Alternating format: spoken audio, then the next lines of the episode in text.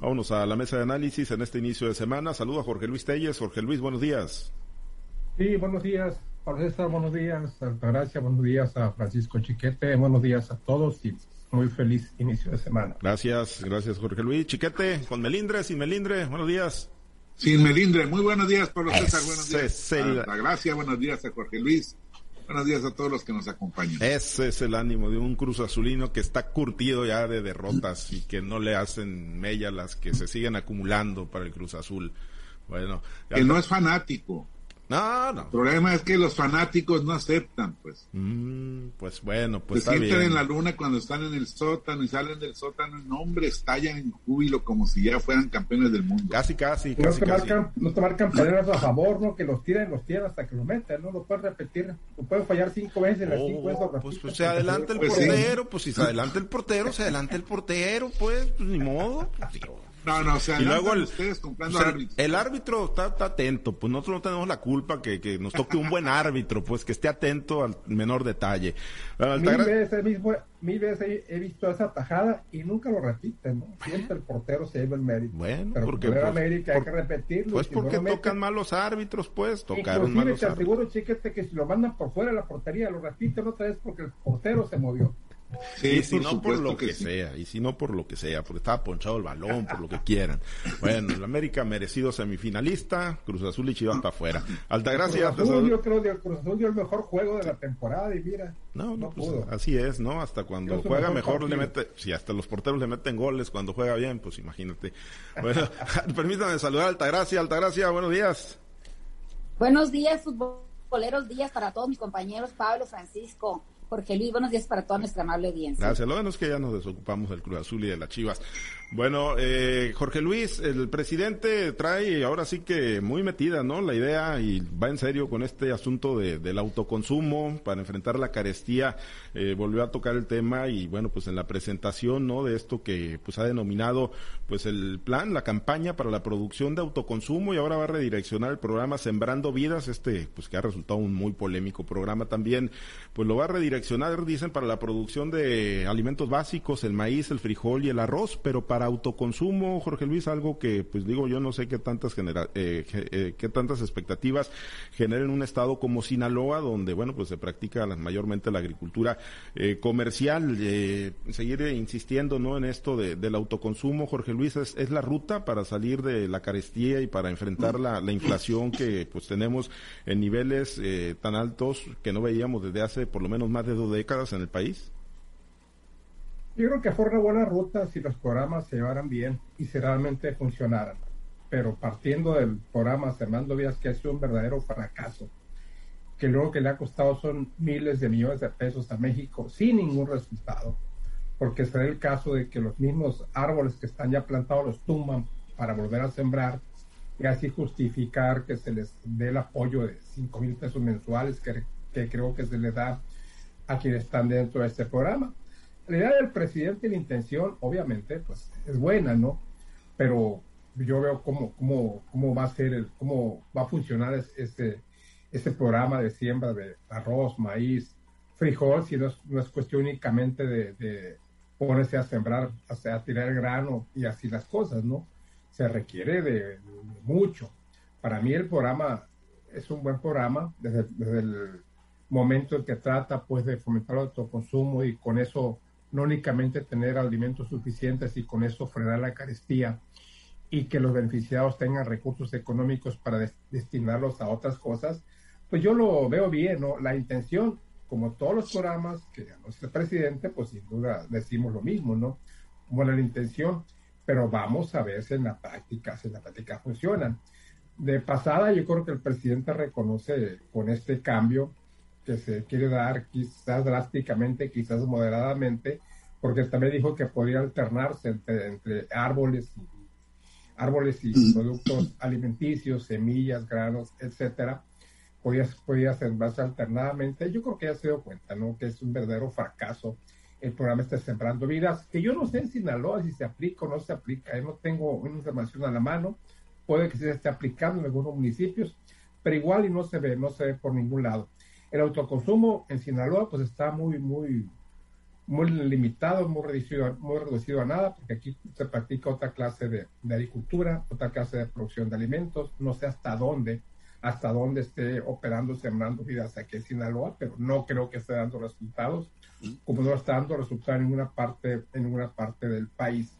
Y además, pues aquí tenemos nuestro propio sistema de producción de granos, no veo yo, quizás Altagracia tenga otros datos en cuestión de autoconsumo, si esto funcione o no funcione, pero yo tengo la impresión de que no, salvo algunas, algunas eh, regiones del sur del estado por la falta de agua, porque no tienen las presas que tienen aquí, que igual en este momento pues, están prácticamente secas en todos lados.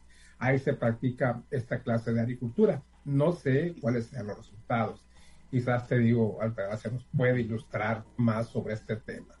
Sí, eh, y, ahorita lo platicamos con ella. Eh, Chiquete, hemos eh, comentado, ¿no? Este tema cuando, bueno, pues habló, ¿no? De, las trojes, el presidente, y, pues empezó a, deslizar o a delinear que esta sería la estrategia, ir hacia el autoconsumo. Ya hoy, bueno, pues uno de los programas, digámoslo así, emblemáticos, no me atrevería yo a decir exitosos, pero sí uno de los principales programas del gobierno que ha recibido la mayor cantidad de recursos, que vaya en la ruta de, de la producción para autoconsumo, Chiquete, que esa sea la estrategia principal en la que descanse pues eh, la, política que está impulsando el presidente para frenar la, la, inflación y tratar de ir eh, pues resolviendo, ¿no? O combatiendo los problemas de carestía. ¿Es la, es la ruta, chiquete? me parece que no. Desgraciadamente el, el problema de la, de la carestía, pues de acuerdo con las principales eh, leyes o premisas económicas, sobre todo las que está manejando el gobierno, se enfrenta con abundancia de oferta.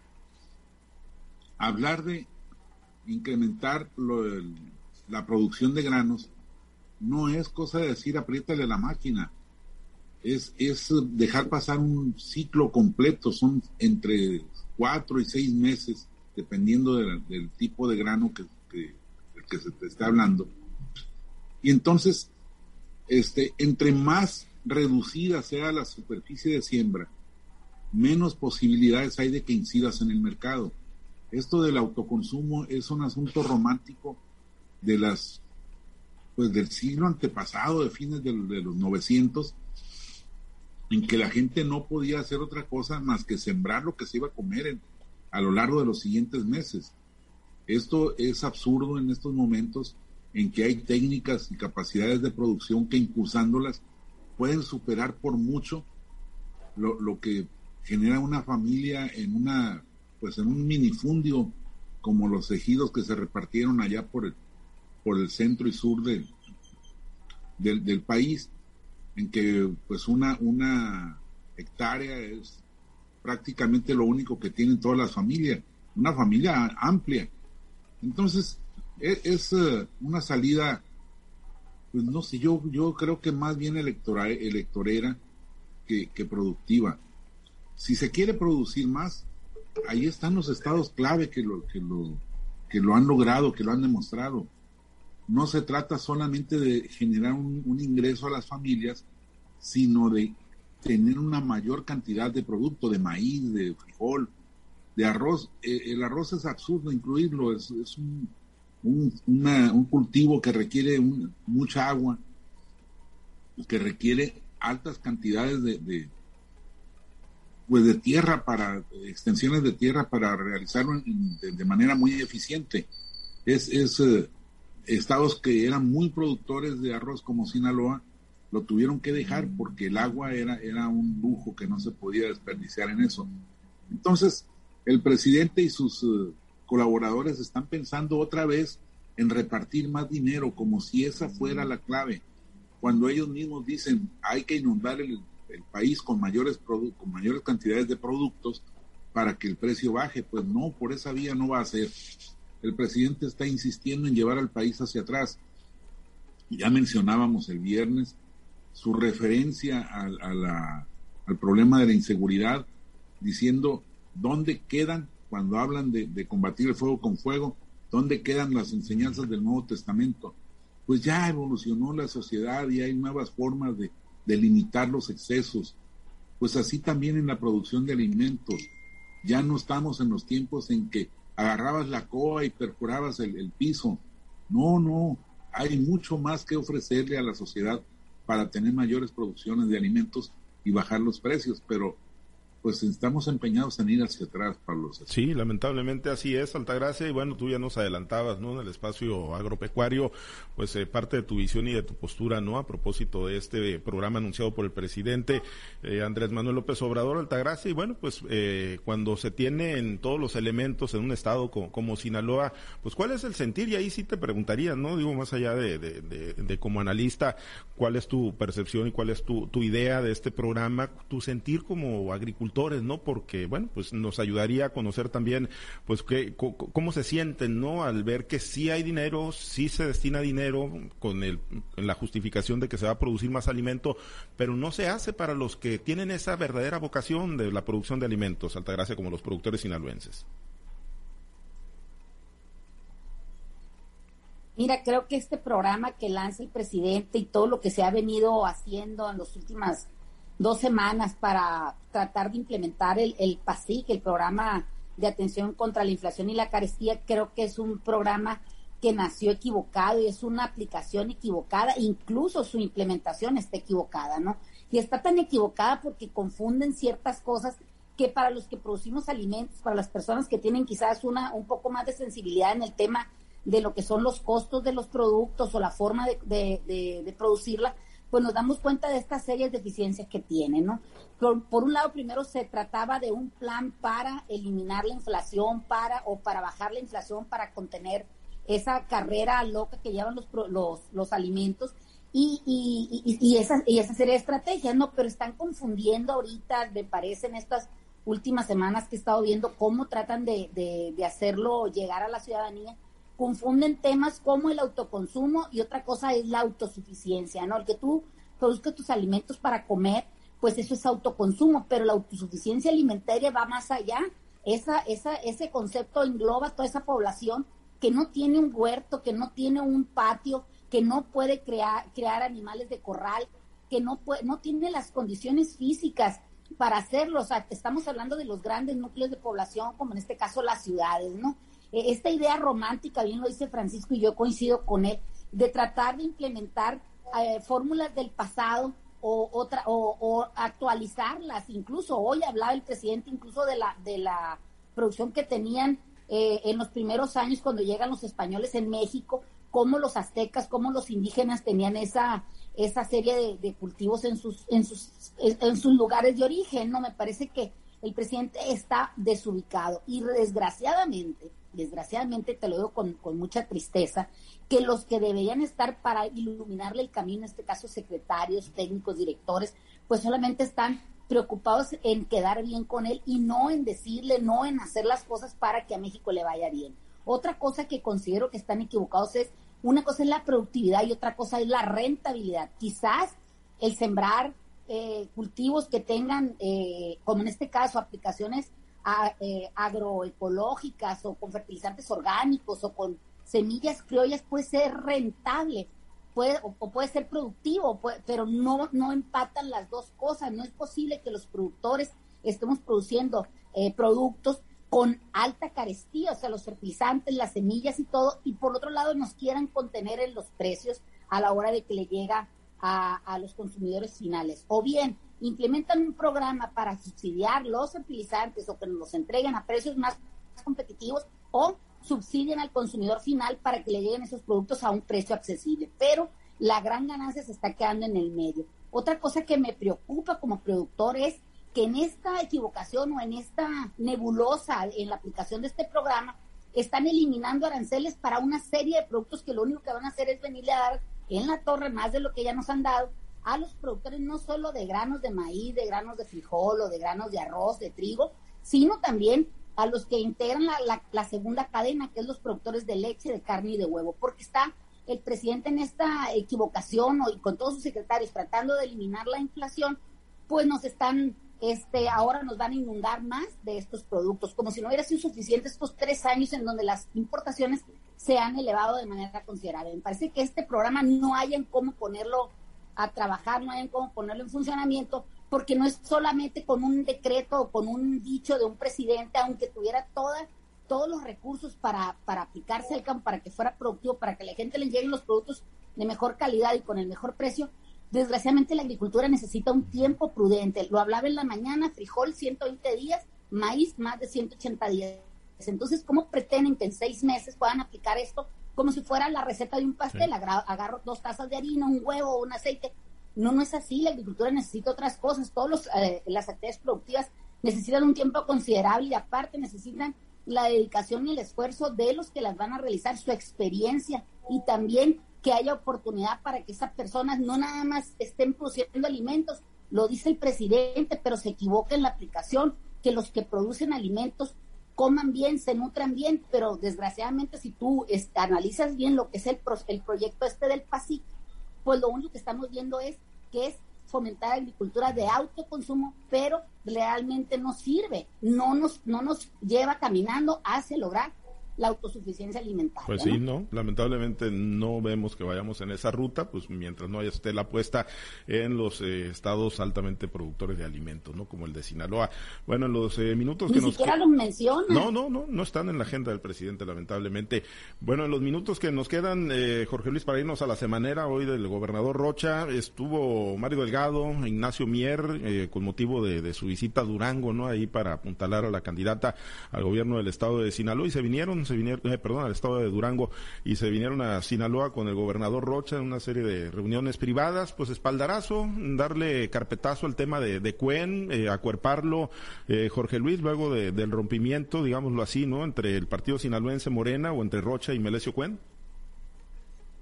Yo creo que el tema de Cuen ya es caso cerrado. Ya, definitivo. Yo creo que vinieron más bien a ver el asunto del juicio político al presidente municipal de Culiacán, Estrada Ferreiro, quien por cierto hoy da una entrevista durísima al periódico El Debate donde se lanza con todo, contra todo, con todo y contra todos, ¿eh? no deja títere con cabeza.